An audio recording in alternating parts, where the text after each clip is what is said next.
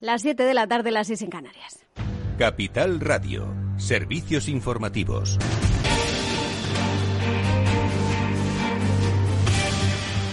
¿Qué tal? Muy buenas tardes. Eh, vamos a repasar los temas más importantes que nos deja este lunes 9 eh, de agosto. Uno de los focos de atención ha sido esa publicación del nuevo informe del IPCC sobre el cambio climático. Ya tenemos respuesta, además de la ministra de Transición Ecológica y Reto Demográfico, Teresa Rivera, ante esa alerta que ha mandado este grupo de expertos. Guillermo Zaola, ¿cuál es el plan del Gobierno ahora para acabar con esta crisis climática? Hay que actuar ya, alertado la vicepresidenta tercera. Así de tajante se ha referido ante el nuevo informe del panel de expertos vinculados a la ONU, un código rojo a la humanidad que advierte de cambios irreversibles para la Tierra en los próximos milenios. En el peor de los casos, un incremento de 4,4 grados a finales de este siglo. La ministra Teresa Rivera apuesta por acelerar la transformación económica. No tiene ningún margen de duda ni de paliativos. Es imprescindible acelerar el ritmo de transformación de nuestro modelo económico, de nuestro modelo de desarrollo, si queremos vencer a la gran amenaza que representa el cambio climático.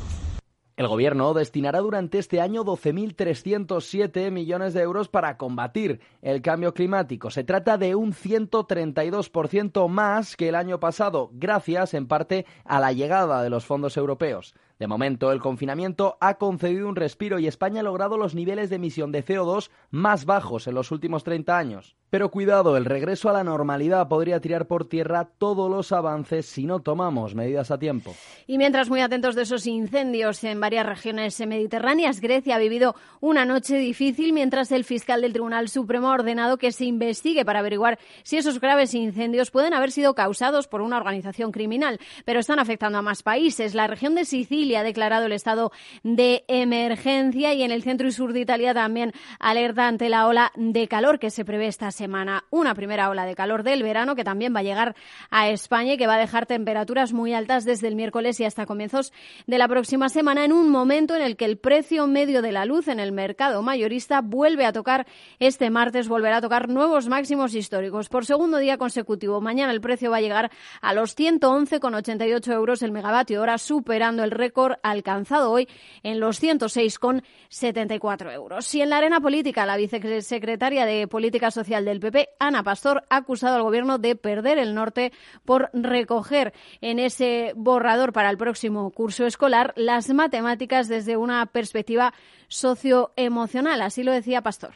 En vez de estar preocupados Primero de todo, efectivamente, porque tanto las niñas como los niños tengan una educación de calidad, que haya evaluación, que se preocupen de que la EBAU sea una prueba nacional, que no tengamos fracaso escolar, que tengamos unos niños preparados para el futuro, para las nuevas profesiones.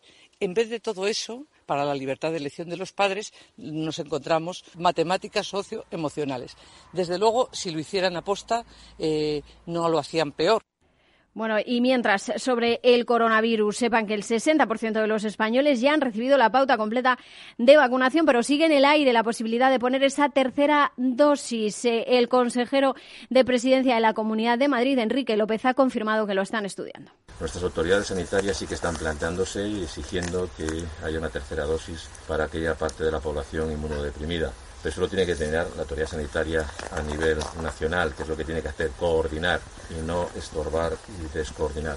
Miren, toda la polémica que tenemos en este momento respecto a la vacunación obligatoria de determinados, concretamente del personal médico o del personal que trabaja en centros sociosanitarios, o la exigencia del pasaporte COVID, se hubiera solucionado si el Partido Socialista, el Gobierno de España, hubieran asumido la obligación que tienen de regular una ley orgánica de pandemias. Y mientras eh, Sanidad ha notificado hoy 39.638 casos, 119 muertes se, se añaden además a ese recuento oficial. En cuanto a la incidencia acumulada, ha bajado en más de 40 puntos. Se sitúa hoy en los 500 49 casos por cada 100.000 habitantes en los últimos 14 eh, días. Eh, sepan también que de cara al inicio del próximo curso escolar, la nueva ministra de Educación, Pilar Alegría, ha anunciado que van a apostar por garantizar la presencialidad total en todas las etapas educativas. Es por eso que muchas autonomías, se lo venimos contando, están acelerando ese ritmo de vacunación en los menores de los 12 hasta los 15 años. Eh, pues hasta aquí este boletín informativo. Siguen informados también en Capital Radio.es y la información regresa mañana a las 8 de la mañana en Capital Radio.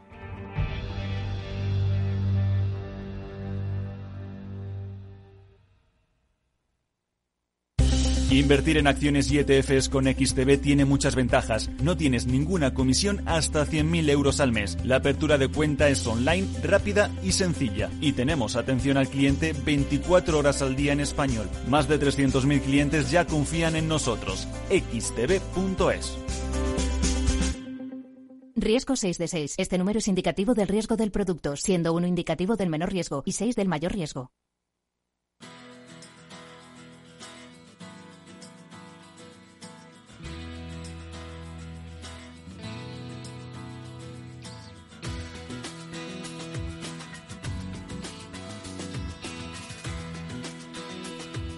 Después del trabajo, After Work, con Eduardo Castillo, Capital Radio.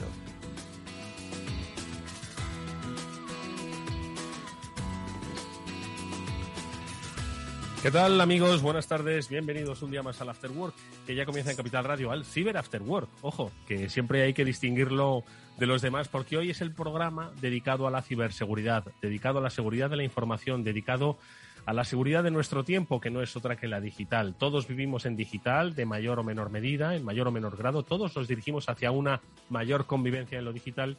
Y por eso este programa, que me atrevo a decir pionero en la radiodifusión española sobre temas de ciberseguridad, pretende cada semana pues que seáis un poquito más conscientes de los riesgos a los que tanto empresas como personas pues estamos expuestos y sobre todo más que asustaros a que tomemos conciencia de que debemos tener cierto sentido común. Siempre ponemos el ejemplo de que nos costó a muchos, es que el cinturón de seguridad me molesta, sí, pero salva vidas. Bueno, pues poner un doble factor de autenticación quizás tarda un poquito más en hacer la compra, pero salva nuestra integridad financiera nuestra y la propia identidad. Bueno, con este pequeño alegato os doy la bienvenida y saludamos a Pablo Sanemetero y Mónica Valle, los especialistas que cada semana nos acompañan. Pablo, ¿qué tal? Muy buenas tardes. Muy bien, Eduardo. Muy buenas tardes. Muy buenas tardes, audiencia. Encantado de estar aquí en el Cyber After Work, un lunes más. Mónica Valle, ¿qué tal? Moni, ¿cómo estás?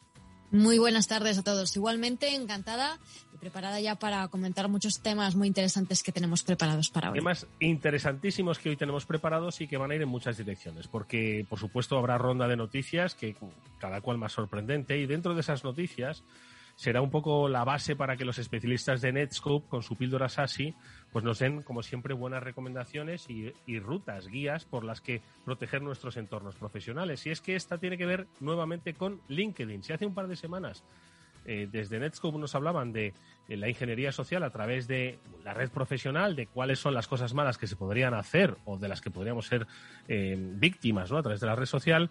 Hoy comentaremos con ellos bueno, pues una brecha de datos que también expone pues que al final que ponemos en LinkedIn cosas de nuestra vida información sobre nuestra identidad, nuestra identidad digital y física, que ya son una. Bueno, pues con Nacho Franzoni eh, hablaremos sobre cuáles son pues, estos riesgos derivados de las brechas de seguridad. Pero nuestro programa de hoy cuenta con un invitado especial, porque luego, a medida que avancemos, eh, hablaremos con Daniel Puente. Él es un especialista en eh, el mundo de la ciberseguridad, es un hacker, es un hacker de, bueno, es un hacker, los hackers son buenos, no es un ciberdelincuente, pero bueno, por si acaso le ponemos la coletilla, es un hacker bueno, porque además es el responsable de la seguridad de la información en una gran compañía y del papel del CISO, que muchas veces hemos oído aquí hablar, eh, comentaremos con Dani Puente, bueno, pues cómo funciona, es decir, por qué una empresa tiene un CISO, ¿no?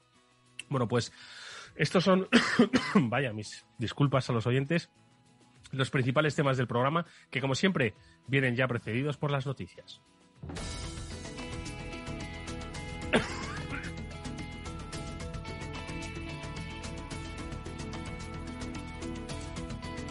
Bueno, y esas noticias, eh, antes de que yo no tenga capacidad de, anunciarlas, pues tienen que ver con pues el más reciente de los eh, ciberataques, Pablo Mónica, y es que al parecer se ha producido un ataque masivo nuevamente en Estados Unidos en el que pues muchas empresas se han visto afectadas, un ransomware. ¿Qué es lo que ha pasado? Pablo, Moni, no sé, ¿quién, quién comienza? Pues yo mismo, si quieres, Edu. Como esta vez otra ha sido otro ataque que, si te acuerdas del, del, caso de SolarWinds, pues similar, ¿vale? Ha sido un ataque a la cadena de suministros, en este caso a la compañía Casella, que tiene una aplicación que se llama VSA, que sirve para monitorizar y administrar servidores y, y ordenadores en remoto, entre otras muchas funcionalidades eh, tenía unos 40.000 clientes más o menos y lo que les recomendó es apagar los, ordenadores, ya que bueno, pues la aplicación tiene pinta de haber sido troyanizada y eh, a través de ese ataque que han sofisticado que han hecho los, el, grupo, que se piensa que como siempre son son Rebel, que son los que están detrás de últimamente todos estos ataques, pues eh, han conseguido comprometer esta aplicación que se ha ido instalando poco a poco en sus clientes y eh, una vez instalada en sus clientes, pues se tiene acceso a los ordenadores de las empresas comprometidas y se está hablando de que están pues como en, cerca ya del millar de empresas, y no alguna más comprometida por este ataque. Moni, ¿qué te parece esta noticia de alcance como siempre? No, eh, no han pasado siquiera cuatro semanas de lo que ocurrió en Colonial, afectando bueno pues a los sistemas eh, de distribución en una importante zona de Estados Unidos sobre sobre distribución energética. Hoy, como dice Pablo, más de un millar de empresas comprometidas con seguridad valiosa para sus para sus intereses económicos. ¿Qué te parece? Sí, además con implicaciones en todo el mundo, porque es cierto que se han mencionado muchas empresas de Estados Unidos, pero ha afectado a empresas de todo el mundo, algunas que se conocen, otras que no, pero por ejemplo eh, ha afectado a una cadena de supermercados en, en Suecia que tuvo que cerrar sus tiendas, escuelas en Nueva Zelanda, en definitiva, este tipo de ataques, sobre todo este, como bien decía Pablo, de ataque ¿no? a la cadena de suministro afecta muchas veces de forma global. Y en este caso, dado que esta empresa, Casella, está conectada a cientos de empresas para ofrecer sus servicios, este ataque de ransomware pues es que se ha desplegado prácticamente en todas ellas, ¿no? De forma directa, eh, ofreciendo a los ciberdelincuentes el acceso a esas compañías y de hecho se cree que este podría ser uno de los mayores ataques de este tipo que se han registrado. La empresa Casella está constantemente actualizando en su información, la información en su página web. De hecho, tienen un mensaje ahora mismo que dice que en unas horas van a volver a actualizar la información. Y el grupo Revil, eh, que es el, que, el grupo de cibercriminales que se cree que está detrás o que por lo menos ha dicho que está detrás del ataque, también ha publicado en su sitio de la Dark Web que, que bueno, que están ahora pidiendo eh, por el descifrador para que las víctimas puedan recuperar los datos del ataque 70 millones de dólares. Ya veremos si esto es así, si se paga. Seguramente seguiremos hablando de esto en las próximas semanas. Bueno, pues eh, efectivamente eh, estas noticias, bueno, pues que para muchos quizás solo formen parte del repaso habitual de un programa de radio sobre seguridad informática, para otros formen parte de más de un guion de ciencia ficción pero para muchos otros, bueno, pues eh, forma parte de, la tónica habitual en las relaciones que va a haber entre las, los diferentes países. Eh, el mundo de los espías, John Le Carré ya lo, lo describió muy bien, pero este es otro tipo de espionaje, este es otro tipo de guerra. Y en medio están los ciudadanos. Ya sabéis que las guerras, los únicos perjudicados no son los gobiernos que las libran, sino los ciudadanos y que se ven sometidos ¿no? a sus efectos. Entonces, hay que ser consciente de que las reglas del juego han cambiado y esto, esto dice mucho de cómo cambia la economía, cómo cambian las empresas, cómo cambia el papel de la información y sobre todo de la seguridad de cada uno de nosotros, que, insisto, ojo, nosotros, lo queramos o no, tenemos ya una identidad digital, con mayor o menor profundidad, pero tenemos una identidad digital que al final en estas guerras, en estas batallas, también se ve afectada. Bueno, pues eh, eso de brechas, luego hablaremos, como digo, con, con Nacho Franzoni, pero antes una noticia más tenemos un robo de facturas de clientes de Vodafone. Eh, una noticia que vemos en Voz Populi. Moni, ¿qué es lo que ha pasado exactamente? Pues en este caso, bueno, la Agencia Española de Protección de Datos, que como bien sabéis y como saben también nuestros oyentes, eh, está muy pendiente de todas las eh, todos los ataques que sobre todo impliquen esos datos ¿no? de los usuarios. Y en este caso, pues se sabe que unos, un ciberataque, ciberatacantes han logrado descargarse 185 facturas de 171 clientes distintos de este operador. Estas facturas contienen información personal como DNI, eh, nombre, apellidos, dirección, líneas contratadas eh, y también pues eh, los números de la cuenta bancaria, en este caso los últimos cuatro dígitos. Importante de esta noticia es que la Agencia Española de Protección de Datos ha decidido no sancionar en este caso a Vodafone, al considerar que ha actuado con diligencia tras sufrir el ciberataque. Y esto Pablo también nos lo complementa porque no significa exactamente que hayan em, tenido todas las medidas adecuadas, sino que han actuado eh, bien a la hora de notificar y de gestionar el ataque. Exacto, han notificado, han, sido rápidos a la hora de, de alertar, incluso de detectar el, el ataque, porque el ataque, la, la fuente de, esta noticia habla de unas 60.000 intentos de uso de usuarios y contraseñas. Es un, un, ataque de fuerza bruta utilizando usuarios y contraseñas hasta que consigues dar con el, con el par correcto, es decir, con el usuario y la contraseña que te permite entrar. Eh, se apunta también a que se han utilizado unas casi 10.000 direcciones IP, ¿vale? Porque eso quiere decir que el atacante no ha utilizado siempre sus, simplemente su salida a Internet o el router de su casa para hacer estas pruebas, sino que ha utilizado bastante una infraestructura bastante amplia, probablemente basada en una botnet. Y se comenta que han tenido un poquito más de 250 éxitos en cuanto a usuario y contraseña. Eh, lo positivo en, en, general, bueno, pues que Vodafone se ha dado cuenta de estos intentos y de este hacer fuerza bruta y ha bloqueado y solo se han conseguido llevar 180 o 190 facturas. Lo, y en eso es lo que la agencia yo creo que ha premiado también un poco a Vodafone junto con su dirigencia a la hora de notificar tanto a la agencia como a sus clientes de, este, de esta pequeña fuga de información. Y si es que son muchos los frentes, ¿no? Bueno, los frentes, los aspectos que hay que tener en consideración cuando estamos hablando de ciberseguridad, porque estamos hablando de proteger tu compañía, proteger los datos de tus clientes y tener una conciencia de ciberseguridad y de que sus clientes también son digitales y de que no solo los tiene que tener como clientes y los, los tiene que eh, cuidar como identidades digitales porque posee datos importantes. Bueno, pues eh, dos noticias significativas que, como digo, bueno, describen, refuerzan cada semana que este programa cada día tiene eh, más sentido. Lo tuvo desde el primero, pero hoy con más razón. Vamos con esa píldora SASI porque, insistimos, más brechas de seguridad en algo conocido, LinkedIn. ¿Quién no tiene LinkedIn? Eh, ¿Cómo nos afecta? Ahora Nacho Franzoni nos habla de qué es lo que ha pasado, pero sobre todo de cómo se puede evitar.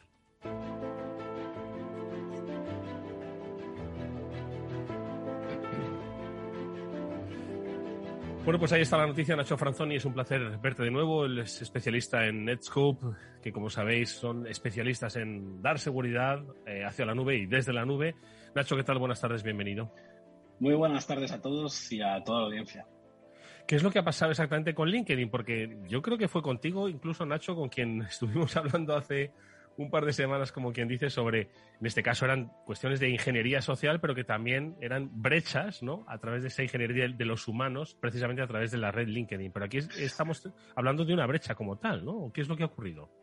Sí, lo, lo, primero de todo me gustaría indicarte que no tenemos nada contra LinkedIn, ¿vale? Eso no, no, que, que final... Pero es verdad que, es verdad que siempre, siempre intentamos encontrar, pues, eh, noticias que nos sensibilicen a todos, ¿no? Y que, o que pueda repercutir a, todos nosotros que estamos aquí escuchando.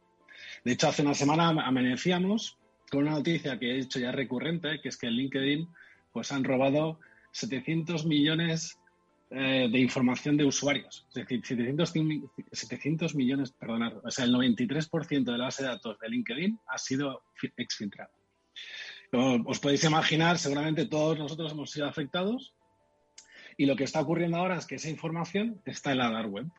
Y lo que han hecho los atacantes es que han dejado ya un millón de, de registros para que vea que eso es verdad. Es decir, están demostrando que eso es verdad y lo están poniendo a la venta. A mí hay ciertas webs que ya se atreven a decir un nombre. Yo, yo digo la fuente para que aquellos que lo que chequear, en fortune.com, por ejemplo, dicen que es el precio de esa base de datos de 700 millones de registros es de 5.000 dólares. Claro, fijaros, ya no estamos hablando de un ransomware, como antes comentaba Moni, de 70 millones de dólares, ¿no? por 5.000 dólares.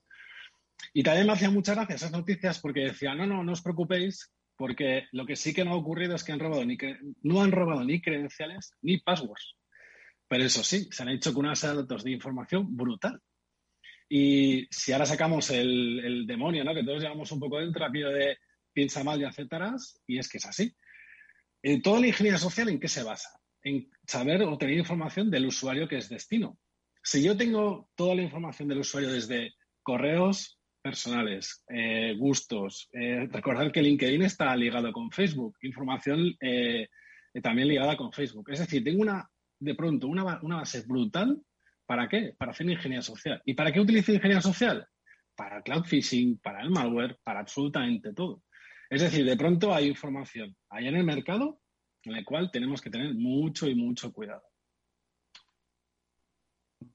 Pablo, ¿qué te parece? Eh, como decía Nacho al principio, no se trata de, de meternos con LinkedIn de manera gratuita, sino poner ejemplos, quiero decir, de herramientas de uso cotidiano, pero que, ojo, que, que al final, pues no hay ningún, ningún vector 100% seguro de todos los que utilizamos, simplemente hay que tener conciencia de dónde se pueden encontrar estas, estas fugas o estos fallos. Exacto, simplemente, pues oye, no tenemos nada en contra de LinkedIn, simplemente que estas cosas le pasan a todo el mundo, incluso a los más grandes, como puede ser LinkedIn, Facebook, Google, Amazon, todos los, los gigantes del, del sector de la tecnología se exponen a, este tipo de ataques y en este caso concreto, pues bueno, se ha filtrado información y, por lo que veo con un precio relativamente bajo, porque tener ese, esos 5.000 euros frente al, como bien decía Nacho, a, los millones de euros que piden por el ransomware se hacen hasta poco a veces. Es muy tentador, ¿verdad? Yo creo que es tentador eh, lo siguiente. Y como bien dice Nacho, con información verídica y, fidedigna, porque en LinkedIn pones información real, información de tu currículum, que pueda ser explotada luego el día de mañana para lanzarte campañas personalizadas de, phishing o de spear phishing o de otro tipo de ataques que, vayan dirigidos contra tu persona. Entonces, eh, Nacho, pues no lo sé. No sé cuál es un poco la actitud y la herramienta, qué es lo que debemos, el siguiente paso que debemos dar. Claro, eh, la pregunta sería, ¿hay solución en el mundo que pueda prevenir que una web como LinkedIn o cualquier otra haya una situación de información? No lo hay. De hecho, el responsable final es el propietario de esa, de esa aplicación cloud. Lo que sí que podemos aplicar, y aquí es donde quiero hacer especial mención en tecnologías ASE. En Netscope, desde Netscope, lo que, lo que podemos aportar a las empresas es, sobre todo, hacer o prevenir, dar acciones preventivas o proactivas. ¿Qué significa esto? Recordar que en un paradigma donde el usuario está teletrabajando desde su casa, desde cualquier dispositivo, tiene vía libre hacia LinkedIn. De hecho, es una herramienta más que, más que aceptable, con una reputación muy alta. Pero cuando digo hacer pues, estrategias proactivas, me refiero a ganar visibilidad. Por ejemplo, podemos sacar de forma muy rápida, imaginaos, yo soy el, CISO, ¿no? De hecho, sería una buena pregunta, ¿no? Al siguiente, oye, ¿cómo actúas tú delante de, de, una fuga de información como LinkedIn? Pero Dicho esto, por ejemplo, un report, un report muy simple. ¿Qué usuarios en el último mes o en el último año se han conectado a LinkedIn en mi compañía? Y si lo han hecho, ¿con qué, con qué correo o con qué credenciales lo han hecho? ¿Lo han hecho con credenciales corporativas de mi dominio o con personales? Report que se puede sacar en minutos. A partir de ahí, fijaros, consigo visibilidad. cualquier incidente de seguridad se, pasa en, se basa en una, una fase cero, que es la visibilidad, para entonces poder actuar. Cuando decimos también que podemos aplicar acciones proactivas, hablamos de que, oye, podemos hacer campañas de concienciación en Nesco, como funciona SASE. Por ejemplo, cada vez, un ejemplo sería, cada vez que eh, un usuario se conectara a LinkedIn, que le apareciera una URL durante una campaña de concienciación durante una semana diciendo, eh, cuidado, que aquí ha habido una brecha de información, cuidado, porque hay información sensible potencialmente eh, que puede ser explotada por terceros y acto seguido te puede llegar o puede ser víctima de una ingeniería social. Por ejemplo, fijaros, ¿eh? visibilidad en cuanto a reporting, eh, realización de campañas de concienciación y a partir, evidentemente, a partir de ahí, la máxima de nuestra tecnología SASE es la de proteger todo el tráfico del usuario allá donde vaya, desde el dispositivo que sea. Es decir, si ahora de pronto le llega un correo, eh, en este caso de phishing, a su cuenta personal de Gmail, por ejemplo, ya no digo la corporativa, digo la suya personal, que si clica ese, en ese link, oye, sea Netscope como tecnología cloud, tecnología SASE, la que proteja ese acceso, desde el propio eh, acceso a la página web, como cualquier archivo que se pueda descargar a posteriori. Bueno, pues ahí lo tenemos. Ojo, que mm, la nube es lo que muchas veces nos permite controlarlo todo, ser muy selectivos, no eh, y ser mucho más flexibles, sobre todo, que es básicamente lo que están pidiendo estos tiempos de cambio, rupturistas, de avance, de crecimiento. Nacho Franzoni, como siempre es un placer escucharte. Aprendemos mucho. Hasta la próxima semana con los especialistas de Netscope. Hasta la próxima, Edu, a todo el equipo. Hasta luego.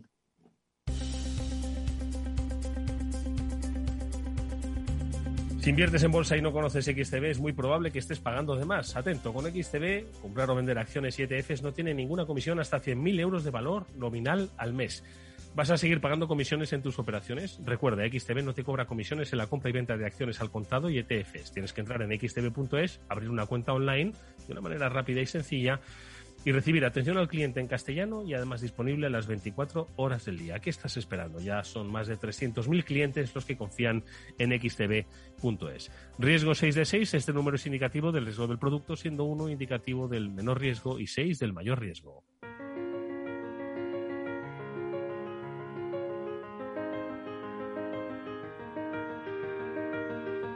Bueno, pues antes de saludar a nuestro invitado, que enseguida se sumará a nuestra tertulia, a Daniel Puente, vamos a eh, preguntarle a Mónica eh, por cómo está un poco el estado de la tecnología y sobre todo si la seguridad está en el centro o sigue siendo un, accesorio para, para, muchas empresas. Lo digo porque Moni estuvo la semana pasada en el Mobile World Congress, en la recuperación del Mobile World Congress que también, por supuesto, le comentaremos qué tal estaba el ambiente, ¿no? Porque decían que había un poquito de tristeza, en el, en, por lo menos en cuanto a, más que tristeza, vamos, no eran obviamente las aglomeraciones de, de otros años, pero, pero bueno, sobre todo saber, pues, qué tal fue y sobre todo, Moni, los aspectos de seguridad y ciberseguridad, si estuvieron muy presentes y marcaron la feria o estaban arrinconados en un stand ahí en donde, donde se, se hizo el mobile, Moni.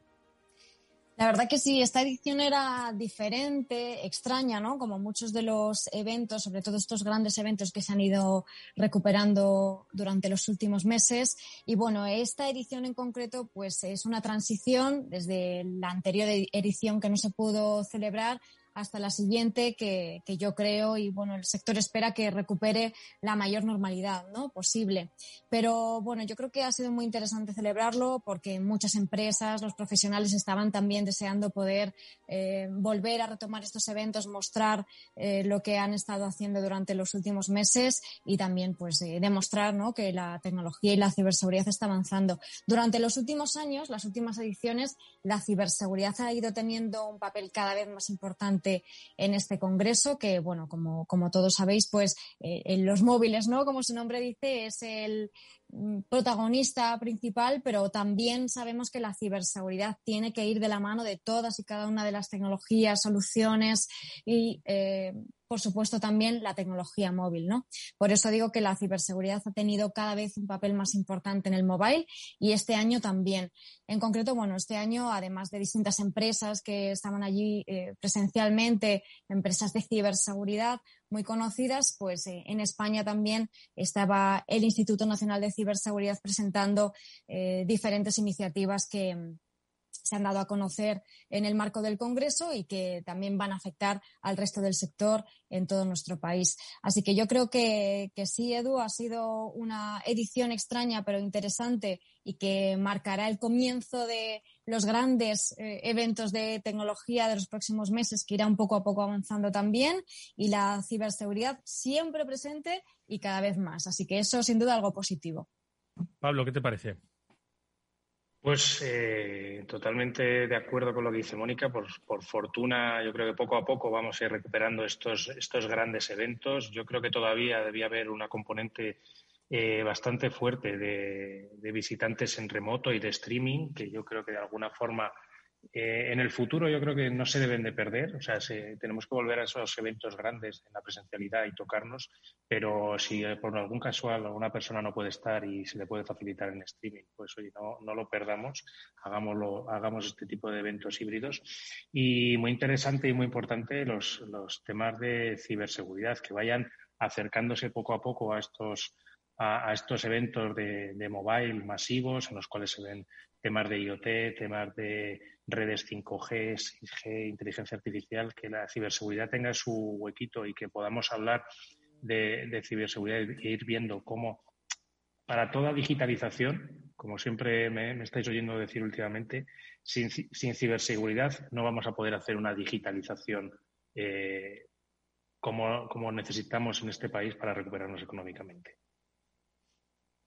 Bueno, pues eh, os invitamos a que respondáis o por lo menos que hagáis esa reflexión, siguiendo, por supuesto, este programa y teniendo contacto e interés con el mundo de la ciberseguridad. Nosotros hoy vamos a ampliar ese conocimiento con la ayuda de nuestro invitado, al que enseguida vamos a saludar porque ya está con nosotros Daniel Puente, él es CISO. Vamos a saber qué es lo que hace un CISO, cómo se llega a CISO y por qué, unas, por qué las compañías, más grandes o más pequeñas, deberían tener o por lo menos contemplar eh, tener en su plantilla la figura de un responsable de seguridad de la información. Vamos a saludar a nuestro invitado. After Work con Eduardo Castillo.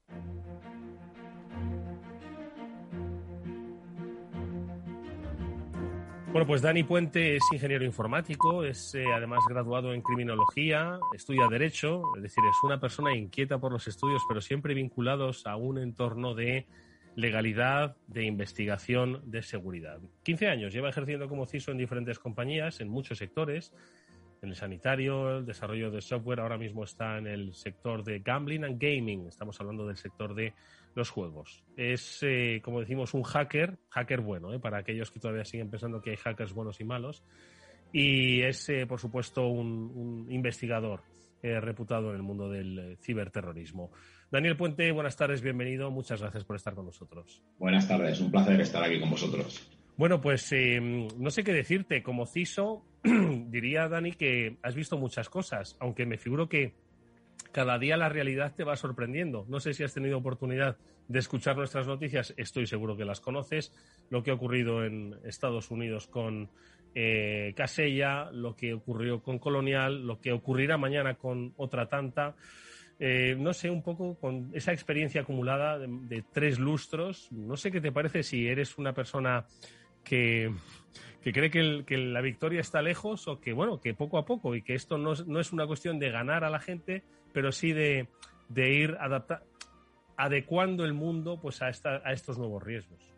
Pues yo casi que me acogería más a, tu segunda acepción, ¿eh? O sea, yo creo que nos tenemos que ir adaptando porque victoria como tal dudo mucho que haya. O sea, al final siempre va a haber guerras en lo físico, guerras en el plan cibernético, hablabas de toda esta, de todos esos problemas que hay, se te olvidaba también, o habéis comentado antes toda la parte de Suecia, son mil problemas y, van a seguir ahí, porque no nos engañemos que es muy lucrativo, o sea, lo son las guerras físicas y, y lo son todos estos problemas que estamos teniendo, así que yo creo que no parará nunca, por desgracia.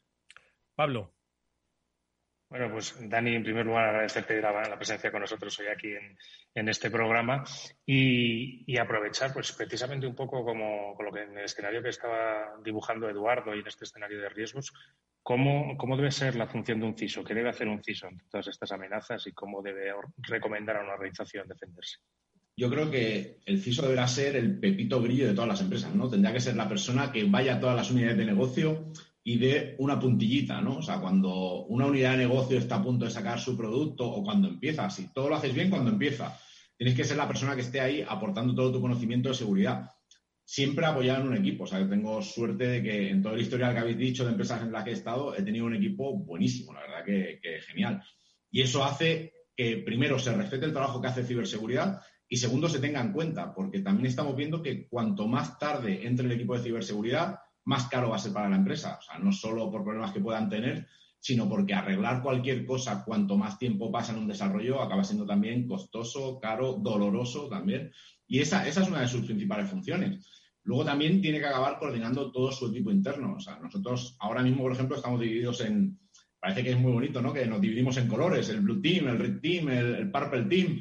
Pues al final todo eso también hay que gestionarlo, porque al final, si no, cada uno acaba haciendo su pequeña isla. Eh, los que estamos en empresas que tenemos presencia mundial, pues también tenemos que acabar homogeneizando todos esos países. No son las mismas las necesidades que tienes en España, por ejemplo, que tienes en Colombia o que tienes en, Malasia. O sea, todo eso también hay que ver cómo, aplica cada cosa. Si intentamos hacer una cosa global, seguramente nos equivocaremos en muchos países. Luego, toda la parte de compliance, también estamos viendo como ahora todas las auditorías, sean de lo que sean, sean financieras, de lo que sea, acaban teniendo un componente de ciberseguridad y ahí acabamos participando también. Así que como ves, o sea, es una amalgama de cosas que, hacen el día a día difícil a la par que interesante. Moni. Buenas tardes, Daniel. Pues muchas gracias por estar con nosotros y contarnos todo esto. Multidisciplinar, sin duda, vuestro trabajo y, como decías, esa importancia del equipo y de coordinar, ¿no? Todas esas personas eh, y todas esas diferentes funciones. Y en este sentido, me gustaría saber tu opinión de cómo ha evolucionado el propio rol del CISO, el papel del CISO en cuanto a sus funciones durante los últimos años, porque cada vez más, afortunadamente, eh, se tiene más en cuenta este rol en la, en la empresa, porque también se tiene más en cuenta la ciberseguridad, ¿no? ¿Cómo ves que ha evolucionado en este sentido? Pues yo creo que uno de los catalizadores que ha hecho que evolucione el CISO ha sido el poder tener a más gente en ciberseguridad, ¿no? En el momento en el que se ha podido delegar, lo que hacíamos antes del Red Team, en el momento en el que puedes tener auténticos pentesters debajo tuyo y no tiene que ser todo, no tiene que caer todo debajo de tu responsabilidad y hacerlo tú todo, hemos conseguido que el CISO, digamos que escale un poquito y pase a ser también una función de negocio. O sea, que ya no sea el simple, entre comillas, desde el cariño, el simple freak que hacía las cosas de seguridad, sino que estamos consiguiendo acercarnos más a la capa de arriba y poder hablar con ellos y hablar en su lenguaje. Y luego tú poder hablar con tu equipo y llevarlo eso al plano técnico. Pero yo creo que ha sido vital el poder incorporar a más gente en los equipos. Antonio, uy, Antonio, perdón, le llamo Antonio, pero porque estaba pensando en Antonio Fernández, y es que me ha soplado Pablo que, nuestro invitado Daniel Puente eh, hace un podcast eh, con Antonio Fernández. Entonces, digo, estaba pensando en Antonio, así que lo recomendamos enormemente. Nosotros nos gusta recomendar a eh, compañeros y amigos que además manejan las ondas igualmente. Estuvimos con Antonio, además, hace un par de semanas, fue interesantísimo el, programa que hicimos con él a propósito de los sectores críticos. De todas formas, yo te quería preguntar, Daniel, eh, estamos hablando del CISO, el papel del CISO, ¿no? Eh, yo te quería preguntar, ¿cuándo una empresa necesita un CISO? Porque al final todas las empresas, más grandes o más pequeñas, manejan información. Siempre nos habéis dicho los especialistas, oye, ¿qué es lo primero que tiene que hacer una empresa? dice, pues saber dónde está el valor de su negocio. El valor está en la información o en no toda la información, el valor está en este proceso, hay que proteger esto, es decir, pero todas al fin y al cabo tienen información, ¿no? Y la información es poder, que decían, ¿no? Entonces, eh, todas las empresas tienen que proteger una información. Entonces, ¿cuándo de repente la figura del CISO se hace necesaria, imprescindible? Estamos hablando solo de grandes compañías porque el volumen de información es muy grande, o una mediana empresa que al final quizás no es tan grande en tamaño, pero sí en negocio internacionalizado, imagínate, necesita un CISO. Haz una reflexión sobre ello. La verdad es que es una de las preguntas más complejas que se pueden hacer, ¿eh? creo yo. Eh, lo referenciabas tú al valor del dato. Yo creo que sí que es muy importante. O sea, a la hora de decidir si necesitas un CISO o no, el valor del dato es importantísimo. Hay algunas normativas que ya están diciendo cuándo se necesita, cuándo no. O sea, estamos viendo normativas NIS y demás que, que intentan acotarlo un poco. Yo creo que también va en función de, primero, el dato, segundo, la importancia y tercero, incluso, y aunque es un poco triste valorarlo así, la sanción que puede llevar que pueda acarrear esa, esa pérdida de dato o ese mal uso de ese dato.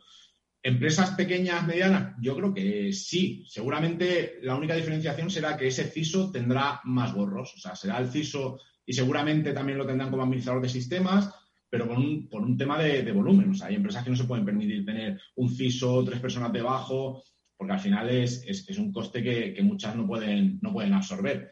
Pero yo lo ligaría mucho a lo que tú comentas, o sea, dependiendo de la criticidad del dato y de la importancia de ese dato. O sea, no me viene a la cabeza ahora, no, no, me imagino una empresa que toque mucho dato de carácter sanitario que no tenga un CISO, un responsable de ciberseguridad. Alguien que también vaya ligado un poquito a la figura del DPO, ¿no? que muchas veces intenta fusionar también ese rol. Mm. Que también interactúe mucho con el, con el, área legal, ¿no? Para todos esos aspectos. De todas formas, Daniel, eh, permíteme, Pablo, que, que Repregunte a propósito de lo que ha dicho. Es cierto que quizás hay empresas de un determinado tamaño que no tengan como tal un CISO y que incluso forme parte ya del negocio, pero sí que desde administración de sistemas, un poco el control de la red, pues un poco ejerza un poco ese papel de CISO. Sin embargo, tú lo has dicho, son muchas gorras las que se tiene que poner, pero para la gorra de CISO entiendo que hay que tener determinados conocimientos, experiencias y saber funcionar, porque no es lo mismo ah, pues, lograr que la red esté en marcha y, haya una operatividad fantástica que protegerla y como decían antes, por ejemplo, los especialistas de, Netscope, pues que mm, proteger el remoto cuando un empleado está en Singapur y entra en su correo electrónico a través de una VPN o lo que fuere, es decir, no, esas gorras necesitan una especialización. Entonces, en el caso del CISO, cuando estamos hablando de un multitask, ¿no? ¿Qué, cuáles son esos elementos básicos que debe tener un, vamos a poner, CISO Impectore? Pues mira, esto viene a colación una, una formación que hice hace ya unos cuantos años en la que decían que la figura del CISO, la figura del responsable de ciberseguridad, tenía que tener un conocimiento que tuviera alrededor un kilómetro a la redonda, pero que tuviera solo una profundidad de 10 metros. Y yo creo que la figura del CISO tiene que ser esa, una persona que entienda de mucho, pero que seguramente no llega a una profundidad como pueda llegar un técnico especializado en un tema. Y yo creo que por ahí tiene que ir para, para poder ver en cada momento tu empresa qué necesita en términos de ciberseguridad. Que también esté al tanto de la nueva normativa que salen todos. al final nos acabamos despertando cada día con no solo noticias negativas, sino noticias regulatorias. que están diciendo pues, que si una empresa necesita hacer tal para no ser sancionada, todo eso tiene que estar tanto el CISO y tiene que poderlo entender. Muchas veces, no sé si os ha pasado que, lees un BOE o lees una normativa y ostras, eh, son durillas, ¿eh? O sea, pues todo eso tienes que entenderlo también. De ahí es lo que decíamos antes de según qué formación te puede ayudar a, encaminar esa profesión. Pablo. Ahora sí, no, te digo nada. no te preocupes. Y Dani, una pregunta. ¿qué, opinión te merece los, los CISOs a service? ¿Pueden ser una figura útil para estas empresas que están empezando o el CISO necesita tener un conocimiento más cercano del negocio de una compañía? Yo soy fiel defensor de que necesita tener mucho conocimiento de la compañía. Y con estos CISOs a service, virtual CISO, puede estar bien cuando tienes una duda concreta o cuando tienes un proyecto concreto, pero si no están en el día a día, se van a escapar muchas cosas. O sea, hay muchos proyectos que, no te voy a decir que surjan en un pasillo, pero seguramente se montan reuniones rápidas en las que no participa un CISO que tienes en Singapur y tiene que conectarse. Y eso hace que esté bastante alejado del negocio. Yo recelo un poquito ¿eh? de esa figura. Es lo que comentábamos antes, también depende de la empresa. ¿eh? A lo mejor si es una empresa pequeña, o una empresa muy acotada en algo una empresa que ya tiene conocimiento interno y solo lo necesitan para cosas muy puntuales o para que le marque unas guidelines, una baseline de, cómo empezar a actuar, pues no me parecería mal. Pero en el día a día, una empresa grandecita, yo creo que lo necesitan in situ. ¿Y qué crees que ha, motivado un poco a esta parte que comentabas, eh, Dani, sobre el poder tener pentesters en tu equipo? O sea, ¿cómo se justifica esa, inversión en, equipo de pentesters contigo? Bueno, por una parte, en todo lo que ahorramos externamente en contratarlos. Por otra parte, en poder localizar todas las vulnerabilidades que tenemos. Ahora estamos viendo además que, están emergiendo muchas soluciones, ¿no? Tipo, bueno, no vamos a dar nombres comerciales, pero que realmente te están haciendo ese servicio. Pero al final lo que hemos conseguido es no solo hacer pentest, no solo hacer auditorías de seguridad a todos los productos, acabar sacando un report y enviándolo a los desarrolladores, sino realmente lo que queremos ampliando ese equipo es localizamos una vulnerabilidad, hablamos con el equipo, le explicamos qué es, cómo podemos resolverla y a partir de ahí trabajamos conjuntamente para que todo eso se resuelva. O sea, al final todos conocemos mil herramientas automáticas que las lanzas, te acabas sacando un report muchas veces de 700 páginas y esos reports se acaban ignorando y acabas llegando a un retest de aquí a seis meses en los que se ha corregido un 2% porque ha sido casualidad, porque se ha deprecado un trozo de código que lleva una de las vulnerabilidades que hemos mitigado. O sea que al final lo que tenemos que hacer es, ese equipo tiene que estar en contacto con el desarrollo, con los desarrolladores y realmente echar una mano. No solo levantar la mano de aquí tenéis un problema, sino aquí tenéis un problema, vamos a ver cómo lo solucionamos. Cuando lo tengáis solucionado, vamos a volver a retestearlo, vamos a ver cuál es la mejor vía, porque a lo mejor podemos hacer un bypass, podemos hacer alguna cosa, y ahí es donde realmente te va a aportar valor el equipo que tengas de tester. Si no es lo que te digo, lo externalizas o lo sacas a una herramienta. Y Daniel, cada semana comentamos aquí algunas solamente de las noticias que salen a la luz de ciberataques, de amenazas, de incidentes y bueno, son constantes y cada vez más o por lo menos, bueno, pues conocemos más o salen más a la luz pública, ¿no? ¿Cuáles son en este sentido los principales retos eh, para ti como CISO, las principales amenazas, lo que te da más miedo en el día a día que pueda ocurrir o a lo que te tuvieses que enfrentar? Pues mira, aquí llevo un tiempo pensando que siempre tenemos el paradigma este de que el usuario es el eslabón más débil, que todo entra por el usuario, que el usuario es lo peor, con el, desde el cariño, ¿no? Pero que el usuario es lo peor. Y yo creo que estamos mirando ya un poco. O sea, ahora casi todos los problemas que estamos viendo no vienen ya por el usuario. O sea, te vienen por un VMware vulnerable, te vienen, tienes el caso del print spooler también. O sea, al final ya no todo está entrando por el usuario. La principal preocupación, bueno, primero no ser tú la empresa que tenga el day cero y a partir de ahí todo el mundo empiece a investigarlo, sino que sea otra persona, lo siento por ellos, pero que sea otro y a partir de ahí poder implementar todas las soluciones en, tu compañía. Y la verdad es que lo que tú dices, o sea, cada semana tenemos un susto, ¿eh? Y los que tenemos empresas y tenemos diferentes países y tal, al final se hace complejo de coordinar y todo, pero estamos en un sin vivir últimamente. Porque, Dani, al final, eh, la estrategia de protección de una compañía, es decir, cómo es el día a día, de la misma forma pues que hay equipos comerciales que se reúnen, tienen una reunión de primera hora y de alguna forma se actualizan pues el estado ¿no? de, esas ventas de la empresa y bueno pues cada miembro del equipo luego pues tiene pues una actividad pues la que sea que, ellos desarrollen ¿no? entonces en el caso de, el CISO eh, dentro de una compañía esas, no te estoy diciendo que me digas tu horario, ¿no? Como quien dice, porque seguro que, es inexistente, entiendo, porque la ciberseguridad, las empresas cierran las reuniones comerciales, pero la ciberseguridad, ¿no? Entonces, eh, eh, ¿cada cuánto se actualiza? Eh, un poco cuáles son la toma de consideraciones que se hace, la toma de decisiones, un poco cuál es ese perfil, ese perfil dentro de la estructura de una compañía depende mucho del día a día, ¿no? O sea, cuando surge una emergencia como esta, se actualiza al momento. Además, yo tengo la suerte que en mi actual compañía el CEO es una persona muy tecnóloga y que está muy al día de todos estos temas. Y decías el horario. Yo, por ejemplo, tengo la costumbre de llegar muy pronto a la oficina. Me gusta llegar pronto porque tengo un espacio de tiempo en el que no hay nadie y ahí puedes prepararte todo el día.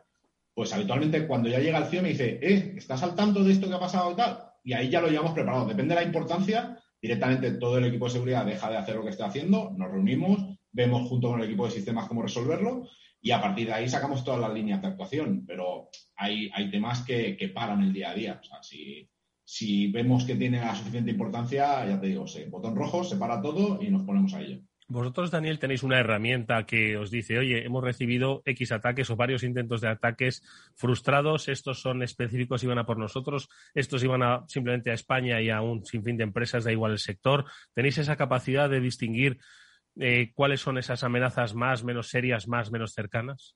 O sea, tenemos tanto servicios de inteligencia contratados como tenemos herramientas propias, tanto llamarlo IDS, firewalls, todo eso nos da una visión un poquito general de, por dónde está actuando todo, ¿vale? Por dónde están viniendo los problemas.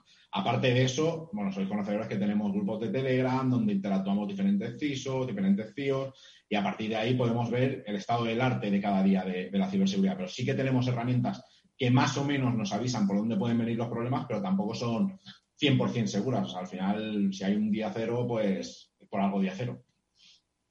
Pablo. Y Dani, una pregunta que te iba a hacer, quizás siempre hablamos un poco de, que en la ciberseguridad hay que estar pivotando un poco entre tecnología, entre procesos y entre personas. ¿Hay algo de estas tres cosas que creas que sea o que tiene que ser un poco más relevante o en general, bajo tu experiencia, todas son importantes? Hombre, yo creo que todas son importantes. ¿eh? O sea, al final, lo que pueda parecer soft skills como gestionar un equipo y tal, lo tienen todos. Todos los departamentos tienen que hacer el mismo trabajo y no, no es sencillo. ¿eh? O sea, al final gestionar personas acaba siendo complicado. Eh, la parte tecnológica es importantísima. A mí, por ejemplo, me gusta mucho cacharrear. La verdad que cuando tengo un ratillo libre, pues cacharreo. Y sobre todo la parte de negocio, la parte más gerencial, también es muy importante, sobre todo a la hora de poder pasar esas consignas que te pasa el C-Level a, tu equipo, ¿vale? Y al revés, todas las preocupaciones que tiene tu equipo, poderlas transmitir tanto a CIO como CEO. O sea, no te descartaría ninguna y, y si pudiera te daría un 33% a cada una, ¿eh? Esta yo creo que es una parte muy importante a la que comentabas y que has mencionado antes, lo de saber hablar ¿no? con el eh, equipo directivo, hablar el lenguaje del negocio. Eh, yo creo que es una parte muy interesante de, vuestro perfil multidisciplinar que estábamos hablando. En este sentido, cuando tienes que enfrentarte con ese equipo directivo, cuando les tienes que decir, oye, hay que invertir más aquí o hay que ir por esta línea o esta otra, eh, ¿cómo, les, ¿cómo les intentas convencer o cómo les convences para que apuesten por la ciberseguridad cuando alguna vez quizás tienen alguna duda o son reticentes? O sea, al final depende, ¿no? Quién sea el destinatario de, esa información. Si es un perfil un poquito técnico, directamente mostramos la vulnerabilidad, si la tenemos nosotros mostramos cómo la hemos detectado e incluso si podemos explotarla, hacemos un pequeño workshop y demostramos cómo se explota. Cuando te vas ya a otra capa que es más, más de gestión, más de negocio y que no tiene ese perfil técnico, pues les explicamos más o menos qué se podría llegar a hacer, qué impacto tendría en nuestra información o en, en toda nuestra infraestructura y sobre todo si eso llevaría a una sanción, o sea, si acarrearía una sanción, que al final la, política del miedo, pues, oye, funciona.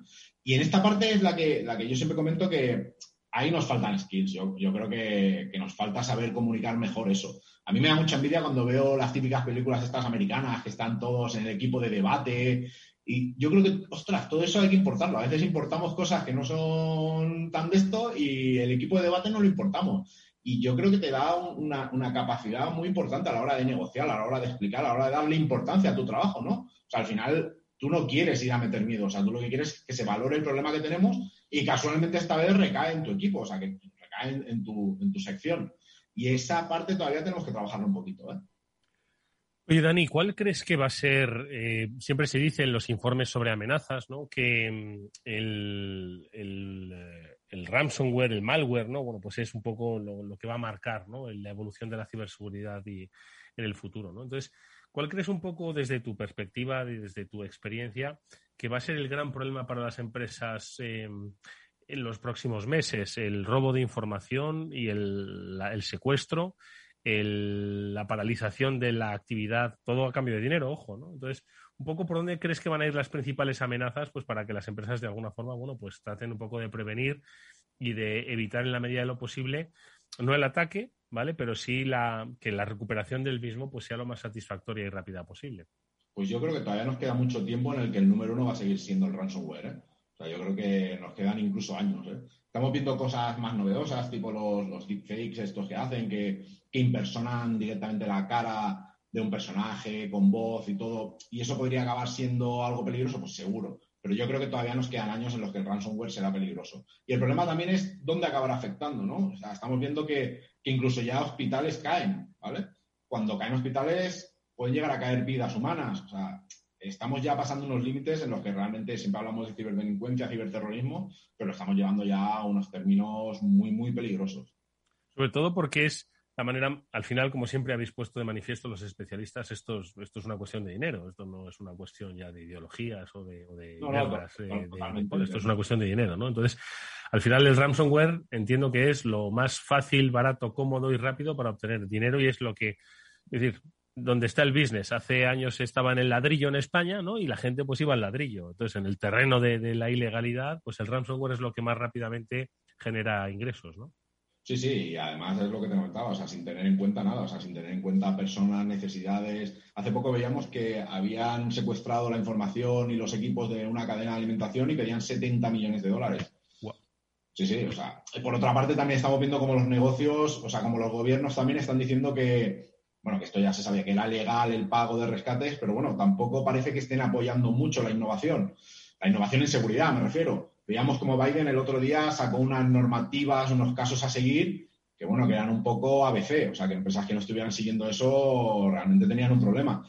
Nos falta conjugar eso. O sea, por un lado es muy peligroso lo que está pasando y por el otro lado, pues seguramente nos estén faltando herramientas, porque al final, si tienes un grupo criminal en el que por una actuación acaban llevándose 70 millones de dólares, pues ostras, eso es goloso para la gente de dudosa. Vamos, o sea, ni, ni, el mayor atraco de un banco, eh, quiero decir que no creo que en la historia de los atracadores de bancos hubiesen obtenido semejante botín. Sí, sí, o sea, estamos ya en una cifra increíble. Bueno, Colonial también no sé si le pedían 50 millones. Bueno, estamos en unas cifras brutales. Mm, Pablo. Pues yo quería aprovechar que Dani me ha parecido entenderte un par de un par de veces que cuando hablas con negocio tratas de traducir esa vulnerabilidad a una posible sanción que le pueda caer con, la parte legal. Eh, ¿Crees que nos falta un poco para que entiendan también que estas vulnerabilidades generan disrupciones en el negocio y que también generan pérdidas, aunque no sean sanciones, pero que esas pérdidas son importantes y que a través de esas pérdidas puede que entiendan más la inversión en ciberseguridad?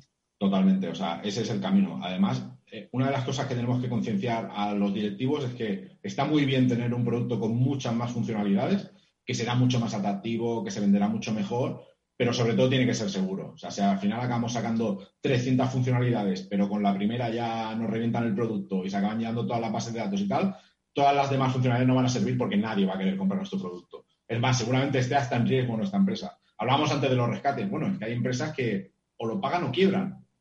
Hay otras que directamente ni pueden pagarlo. O sea, es muy complejo. O sea, y por desgracia estas cosas te pasan una vez en la vida solo. A la que te pase una vez, si ya no te recuperas, apague vámonos. O sea, no es bueno la otra vez, más o menos salimos del bache. No, no, es que como te pillen bien, mmm, se acabó. Game over, ¿no? Que es mucho de nuestro mundo. Game over, absolutamente. Yo creo que al final es entender que la ciberseguridad es sinónimo de confianza en todos los sentidos. Igual que antes nos decías que eh, para hablar con la parte técnica ibas a explicar eh, vulnerabilidades, eh, incidentes, consecuencias con la parte de negocio les explicabas a lo mejor pues esos riesgos en la reputación o incluso las sanciones, ¿no? Al final todo es sinónimo de confianza para todos los actores implicados con una compañía, ¿no? Desde los clientes, accionistas, etcétera, ¿no?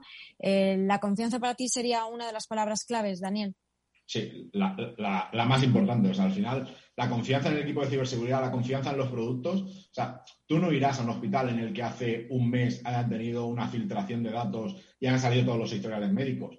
Y mucho menos si tú tienes una patología que no quieres que se conozca o la, confianza lo hace todo. Cuando hablábamos antes de desarrollo de software, pues una empresa que, por ejemplo, desarrolle software para nóminas, imagínate si se vulnera su código y aparecen las nóminas de Fútbol Club Barcelona por la red. Será, es un mazazo para la empresa que ya te digo, seguramente no se recupere. Y la confianza tanto de la empresa, tanto de los equipos a la hora de desarrollar, que sepan que están haciendo algo bien, como del cliente a la hora de comprar ese producto, es, vital. O sea, toda esa cadena de confianza es, es un must-have. Y Dani, una pregunta eh, que, quizás muchos de nuestros oyentes más jóvenes estén haciendo. La última pregunta, por otro lado, es la importante. ¿Cómo se llega a ser CISO? ¿Qué, pasos deben seguir si alguien quiere ser responsable de seguridad de una organización? Pues en mi caso llegué, bueno, trabajaba en las operaciones de, una universidad.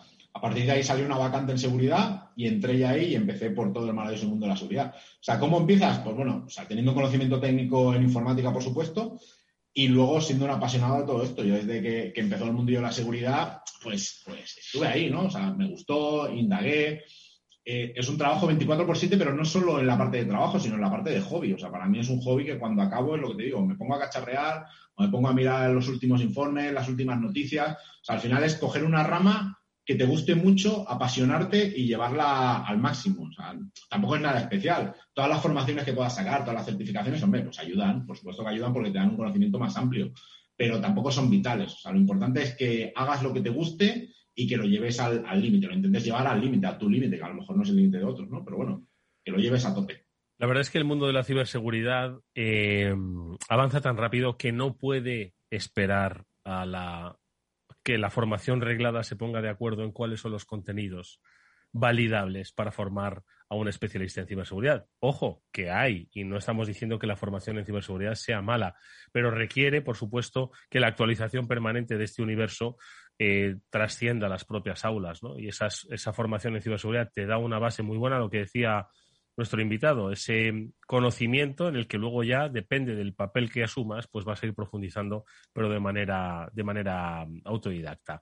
Bueno, pues eh, muchas y muy buenas lecciones nos ha dado Daniel Puente, nuestro invitado hoy, como decimos, CISO en compañía del sector de gambling and gaming y que, mm, como habéis eh, podido comprobar, tiene una amplísima experiencia, no solo en lo que es el conocimiento de las inseguridades o las seguridades para las empresas, sino también de cuál es el papel que las empresas deben empezar a, jugar en el mundo de la ciberseguridad.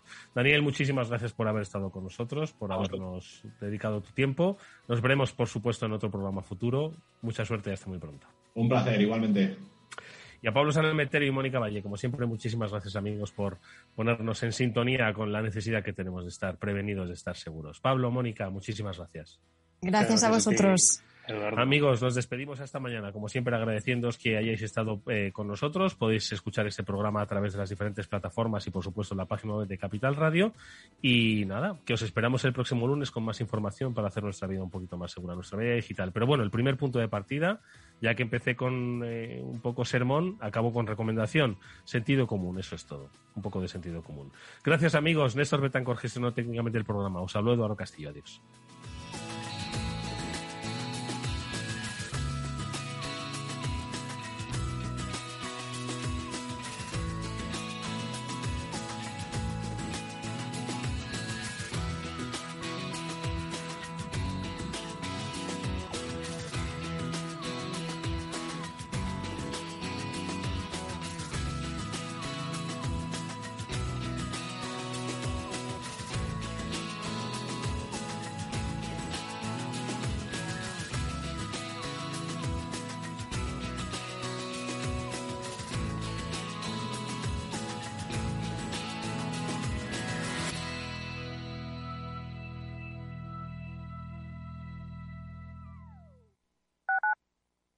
Tu radio en Madrid 105.7, Capital Radio. Memorízalo en tu coche.